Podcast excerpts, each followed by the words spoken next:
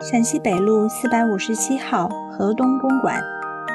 陕西北路四百五十七号是上海辞书出版社所在地，原为香港太平绅士河东爵士旧居。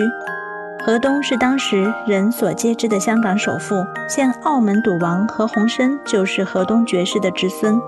整座豪宅仿欧洲十七世纪的建筑风格，占地一万多平方米，建筑面积将近一千平方米。是乌达克擅长的小体量建筑，整个建筑高为二层，砖混结构，坐落于花园中央。花园优美至极，四周用竹篱笆与外界做了间隔。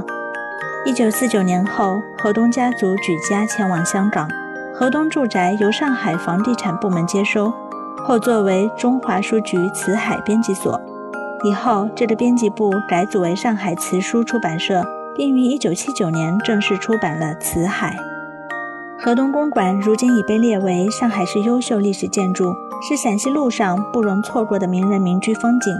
二战时殖民中外的太平花园也是河东的产业。太平花园就在河东旧居，也就是现在上海辞书出版社的对面。